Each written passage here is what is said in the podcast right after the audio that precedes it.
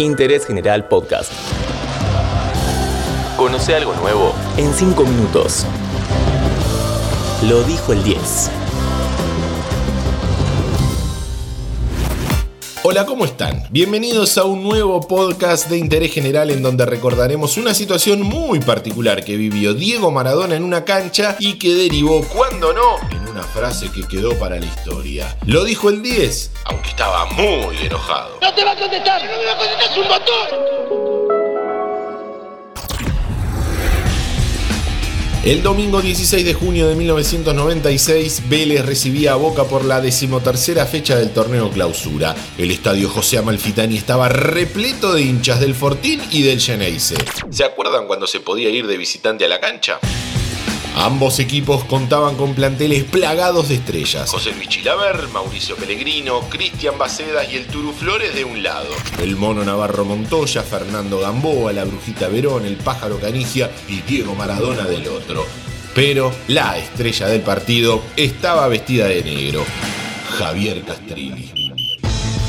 Boca empezó ganando 1 a 0 con gol de Claudio Canigia de cabeza, luego de un tiro de Verón que dio en el travesaño. Todo transcurría con normalidad hasta que empezó la anormalidad. Unos minutos después del gol del pájaro, llegó la igualdad por intermedio de un cabezazo de Patricio Camps. Primera polémica del partido, porque la pelota no entró, pero Castrilli, a instancias del juez de línea Barrientos, cobró el gol. Los minutos pasaban y todo estaba un poco más áspero que de costumbre. A los 40, con un tiro libre exquisito, José Luis Félix Chilaver la colgó del ángulo izquierdo del mono y puso el 2 a 1 para Vélez. Y ahí empieza el principio del fin.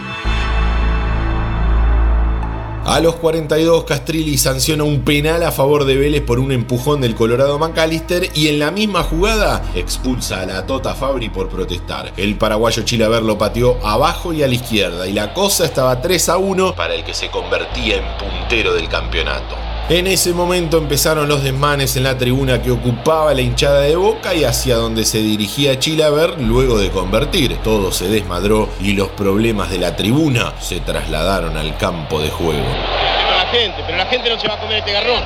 La gente no se va a comer este garrón. Algo. No, a mí no me dijo nada todavía. A mí no me dijo nada. Ahora voy a verlo. La roja no fue para vos, Diego. Yo soy jugador. El 10, como capitán de Boca, iba a encararlo a Castrilli y afirmaba que a él no le había dicho nada de una posible expulsión, pero el sheriff contó lo contrario.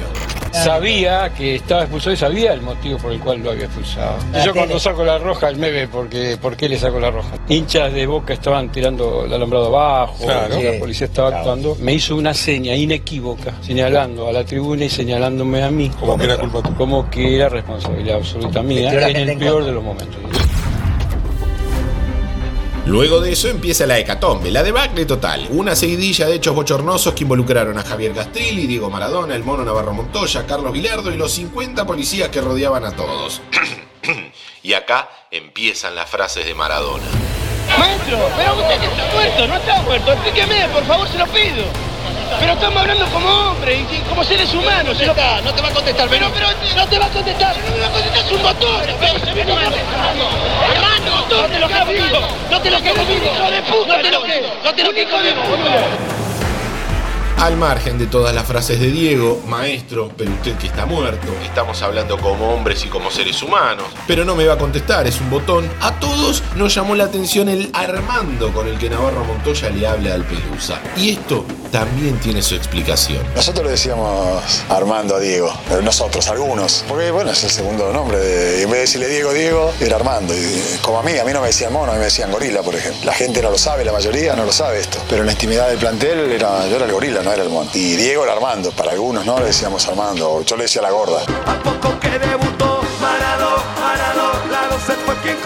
El partido continuó y Vélez terminó ganando 5 a 1. En ese partido se subió a la punta del torneo y no la alargó más, hasta coronarse campeón del Clausura 96. Maradona tuvo una fecha de suspensión y volvió en la jornada 15. Y para muchos futboleros, Castrilli sigue siendo un botón. Esta es tu Argentina, Diego. Nuestros podcasts ahora en Radio Berlín 107.9 y en www.berlin1079.com.